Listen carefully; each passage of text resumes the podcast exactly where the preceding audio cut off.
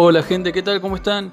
Mi nombre es Luis Ávila, soy escritor, soy psicólogo y en esta ocasión me gustaría poder conversar con ustedes en el presente podcast, primero que hago la verdad, fuera de, lo que es audiolibro, em, con un tema en particular, tema en particular que es relaciones abusivas en la literatura, sobre todo en la literatura erótica, en romance y en la literatura juvenil, son asuntos que están muy presentes y no porque estén presentes significa que siempre se va a romantizar o siempre se va a vender como lo adecuado o lo indicado. Por el contrario, hay muchas alternativas de poder trabajar el tema. Algunos lo trabajan mejor, otros le dan un poco más de idoneidad, como si fuese algo ideal. Sin embargo, hay muchas cosas a tener en cuenta, muchos asuntos, muchas aristas que esto despliega y me parece súper importante poderlo tener en consideración. Me considero también alguien bastante eh, autorizado, quizá, en el tema para poder dar alguna opinión, ya que mis libros tratan estos temas. Mis libros acumulan casi 40 millones de lecturas en plataformas digitales, tienen un buen caudal de ventas, por suerte.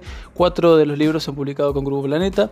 Así que, además, bueno, soy psicólogo y es algo que me parece súper importante poderlo trabajar.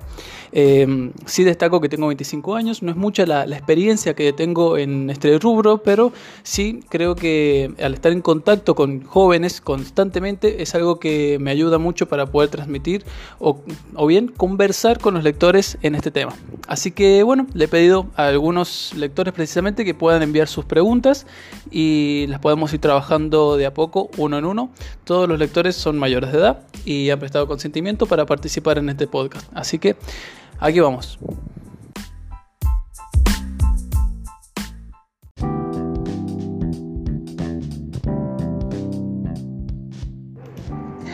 Hay mucha literatura erótica hoy día. ¿Crees que tienden a romantizar las relaciones tóxicas o por el contrario generan cuestionamientos de qué se permite en una relación y qué no? Bien, bueno, esa primera pregunta está muy buena. La hace Rosemary, una, una lectora que lleva bastante tiempo en, varias plataformas, así que mm, en varias ocasiones hemos podido conversar también en grupos de, lectores que, que, tenemos en WhatsApp. Así que bueno, agradezco mucho la pregunta, me parece que es bastante, bastante idónea como para poder arrancar. Lo primero que ella consulta es si la literatura erótica tiende a romantizar este tipo de relaciones abusivas. Y lo bueno de la literatura es que, en primer lugar, ofrece un mundo de ficción, pero que se nutre de la realidad.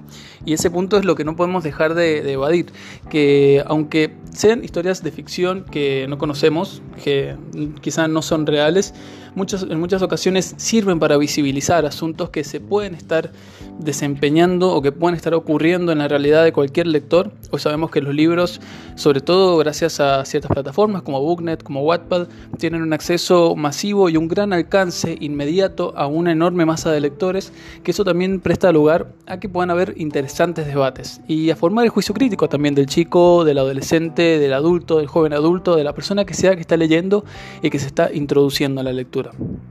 Me parece que hay dos puntos acá a tomar en cuenta. En primer lugar, romantizar. Hoy en día cualquier cosa que se pueda criticar se emplea la palabra romantizar. Como pasa también con la época, siempre significantes en la época que tienden a ser bastante banalizados porque mm, termina perdiendo un poco su connotación, ya que todo lo podemos utilizar para poder catalogarlo como que se romantiza. Y está muy bien que, que se pueda traer a colación el tema porque de hecho yo lo mencioné antes en la introducción creo que está romantizada la palabra eh, romantizar, precisamente, valga la redundancia. Que creo que ese es el punto de vista en el cual tendríamos que profundizar un poco más. Bueno, ¿qué es entonces lo, malo que está haciendo la literatura erótica como para mm, tender hacia las relaciones abusivas? Después, hay otro punto que este tipo de literatura ha puesto en consideración y es el asunto del consentimiento. Las prácticas sexuales, eh, de todo tipo, de todo tipo, eh, no, son, no necesariamente lo que implica el clásico libro de literatura erótica en su papel de, de la sumisión o de la dominación. Creo que también ese es un punto muy importante y es que pone de relieve la importancia del consentimiento en las personas que participan ahí. Me parece que ese punto es bastante importante porque antes en la misma literatura erótica era muy difícil poderlo discernir a eso o en los clásicos literarios. Incluso en las novelas de romance, de cuando yo era joven, cuando aparecía algo vinculado al, erotismo, nunca se mencionaba cuáles eran las partes que brindaban consentimiento, si es que lo brindaban, solamente era algo que se hacía porque había que hacerlo. Eh, que hoy se puedan empezar a plantear eso está muy bueno. Después, por otro lado, cuando se quiere vender una relación de amor infinito, por ejemplo, o de amor eterno, una relación que es sumamente enfermiza, está genial que los chicos puedan captarlo a eso, que es enfermiza la relación precisamente, más allá de cómo se lo quiera vender. Así que eh, es importante también tenerlo en cuenta.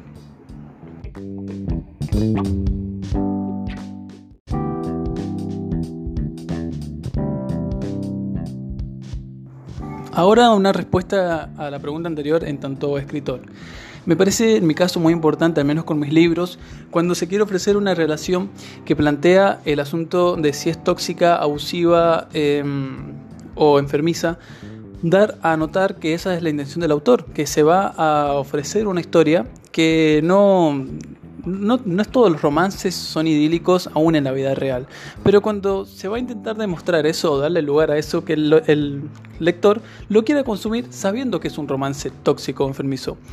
Lo que no me gusta mucho es cuando se ofrece una supuesta historia de amor eh, idónea o en términos relativamente saludables y después uno se termina encontrando con una cuestión sumamente eh, extraña o abusiva, violenta, de manipulación que puede tenerlo el libro completamente, por supuesto, es ficción, aún si fuese no ficción y se están tratando historias reales, ¿por qué no? El asunto es cuando se quiere vender eh, un amor como con todos los términos saludables que esto puede implicar y termina siendo precisamente lo contrario.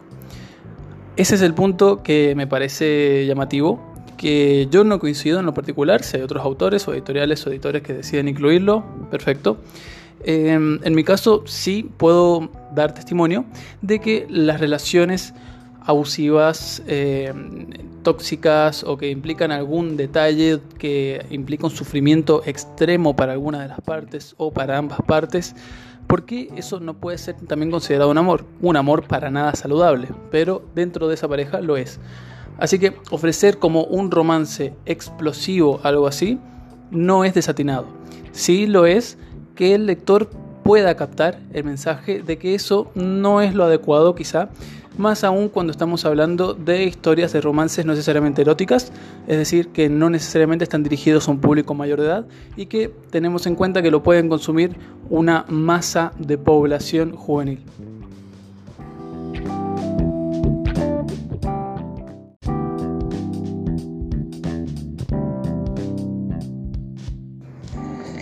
¿Piensas que la literatura erótica de fácil acceso se está convirtiendo en la nueva educación sexual de los jóvenes o de los más jóvenes? Esta pregunta me parece clave, me parece muy importante, porque mm, es cierto que muchas de las preguntas que surgen y de información que el, adolescente o la adolescente eh, o cualquier chico que empieza a leer empieza a considerar muchas, muchos temas que quizá nunca antes había, había tenido noción de que existían, o asuntos como métodos anticonceptivos, o de cuidado de higiene personal, em, o de cuestiones vinculares, relacionales, que el chico se empieza a plantear una vez que está leyendo. Y que eso, la, lectura interactiva, como puede ser eh, en Booknet, eso ya plantea algunos puntos de debate entre los mismos lectores, los mismos usuarios. El tema es que no siempre hay profesionales ahí para poder responder. Y creo que si bien brinda posibilidades de que el chico pueda conocer aspectos de educación sexual, no es educación sexual integral, sí creo que deberías ir acompañado. Em, en lo particular tuve una experiencia en la que em, traté de abordar una, una escena erótica en una de mis novelas juveniles, en el primer libro de la saga Malos, y mm, una vez en una firma de libros, una madre que venía acompañando a su hija me comentó que gracias al libro de la saga Malos pudo abrir el tema de educación sexual, hablar sobre sexualidad con sus hijos y me dijo que le, le pareció una muy buena alternativa para poderlo trabajar. Y ahí es cuando uno le, cae un poco la ficha de cuál es la responsabilidad que tiene en tanto autor y en tanto dirigirse a un público que no solamente consume lo que uno produce, sino que también lo procesa y que lo lleva a consideración y opinión de otros. Así que eso es muy bueno. Sobre todo cuando los libros incluyen una advertencia de que el chico, la chica o la persona que lo esté leyendo pueda plantearse, pueda consultar, pueda buscar ayuda cuando hay algún tema que no le cierra eh, de, lo que está, está leyendo le concierne a su propia persona y sobre todo si se trata de su propia integridad.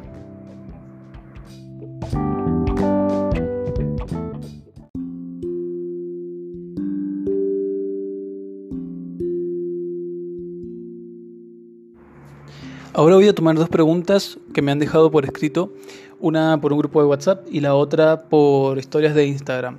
Las dos tienen que ver con la relación de Nick y Natalie de uno de mis libros, Los Juegos del Jefe. Eh, este, esta relación en particular trata de una chica que tiene, ha pasado por experiencias de abuso de parte de un exnovio y mm, de una situación de manipulación sexual que ella vivía con él. Por lo tanto, es un trauma que le toca afrontar y que la invade cuando tiene que acercarse a una nueva persona de la quien se enamora y que esta nueva persona también tiene conductas de hostigamiento muy difíciles de poder sobrellevar. En ambos casos me preguntan sobre mi, inspiración para escribir sobre esta pareja y también cuál es el motivo y si es o no una relación eh, tóxica. A ver, eh, uno cuando escribe acerca de, una pareja, lo primero que tiene en cuenta es, bueno, ¿qué sería lo normal?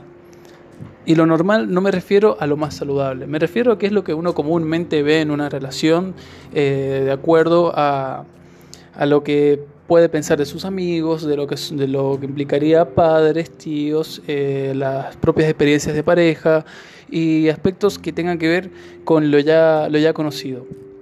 En este caso yo decidí tomar asuntos que involucran lo conocido y que muchas veces implica lo silenciado.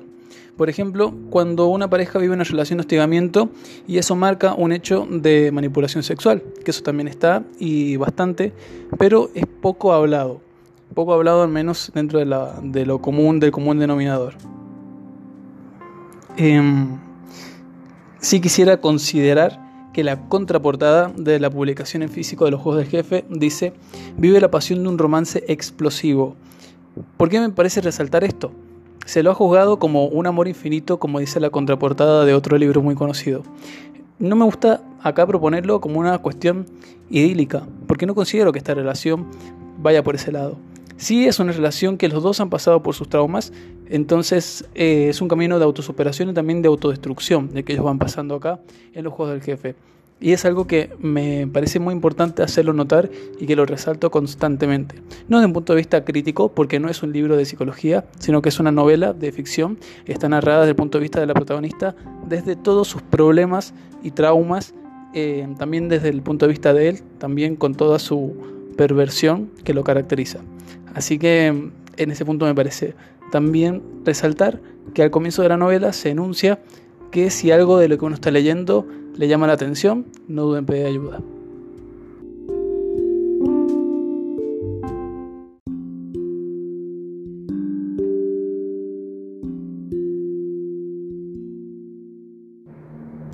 Hola, soy Carlos Hernández de Venezuela y mi pregunta es, Suponiendo que Kylie y Stefano terminen juntos, ¿crees que esta relación pueda tener una salvación psicológica?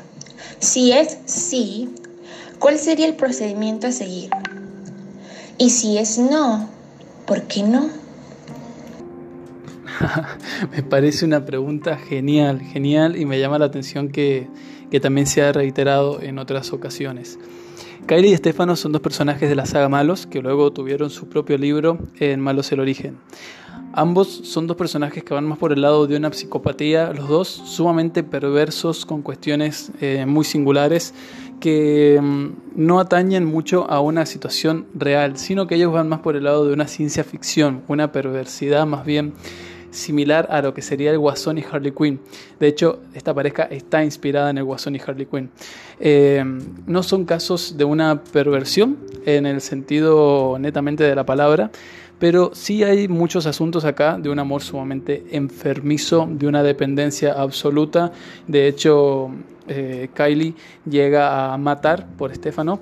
Así que, de hecho, Estefano también era una persona que bastante criminal y bueno, este amor criminal, loco, enfermizo, eh, también de ciencia ficción, eh, es poco ejemplar y muy poco frecuente en la vida real, salvo en dos psicópatas altamente extremos.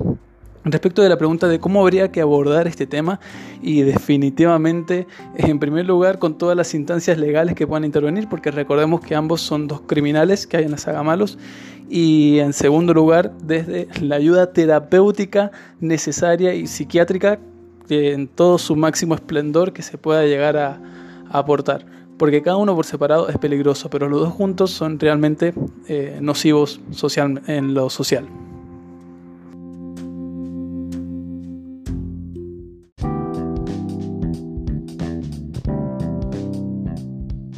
pregunta es, si Teo y Tracy tuvieron una relación turbia, ¿cómo es posible que al final lograran entenderse?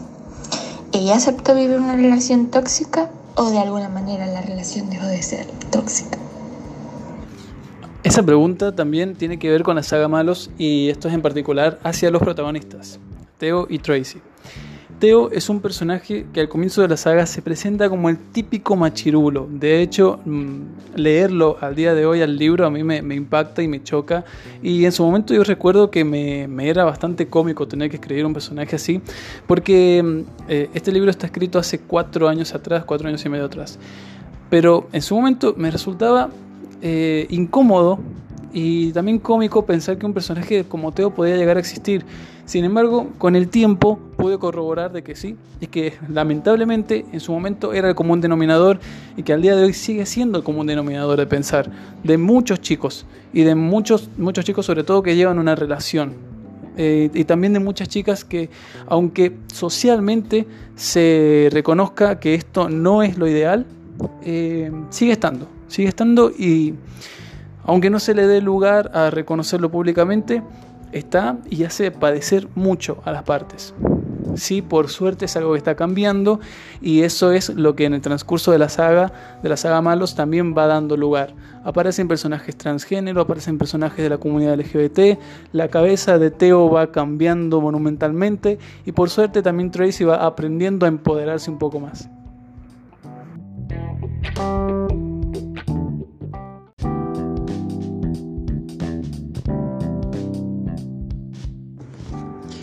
Bien, y por último voy a tomar algunas preguntas que están por escrito, que tienen que ver con otra de mis historias que se llama Antes de ella. Es una biología, por el momento está pensada como una trilogía, pero hasta ahora solamente hay dos libros, el segundo está en proceso, el primero se llama Antes de ella y el segundo se llama El señor Johan.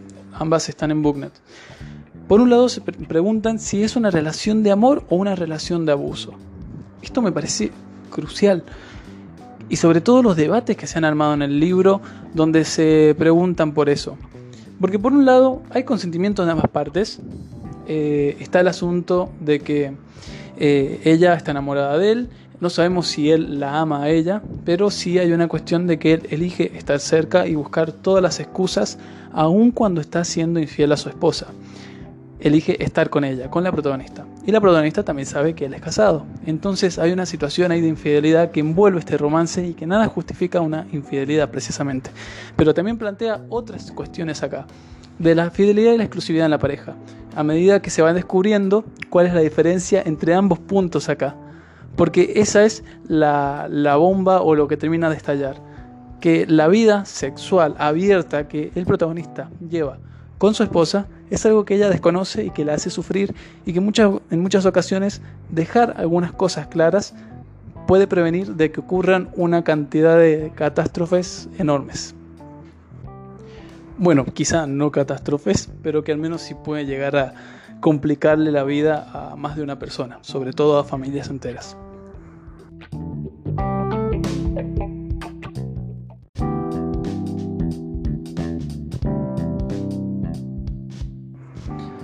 Por último, voy a tomar otras preguntas que se han reiterado y supongo que es respecto de un tema que trabajo en tres sagas, en los Juegos del Jefe, en Malos y en eh, Antes de ella, que es el tema del aborto.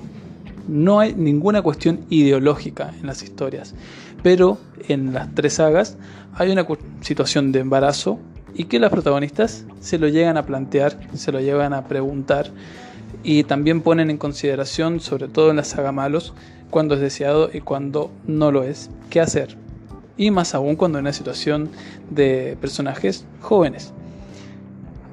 Ese punto creo que es algo que se debe trabajar, que debe ser un buen disparador para que cada lector pueda evaluarlo, llegar a sus propias conclusiones y nunca perder de vista cuáles son las situaciones legales, sobre todo en esta temática, vinculadas al lugar donde se desarrolla cada una de las tres historias.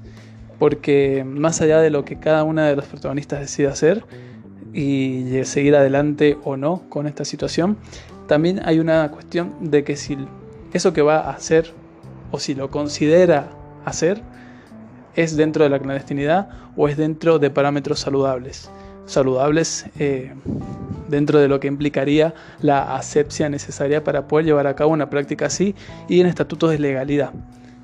Eso en primera instancia. Igual reitero que no hay nada ideológico, pero sí que busca ser disparador para que el lector pueda pensar y sacar sus conclusiones.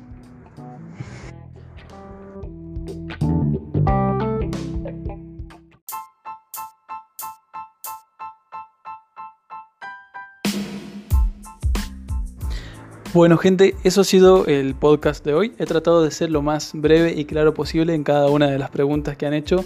Si hay alguno de los temas que se han trabajado o subtemas que se han trabajado dentro de este amplio espectro de las relaciones abusivas en la literatura, no duden en hacérmelo saber. También me interesan conocer sus opiniones. Dejo completamente abierta la posibilidad de que puedan responder a este podcast dentro de mis redes sociales.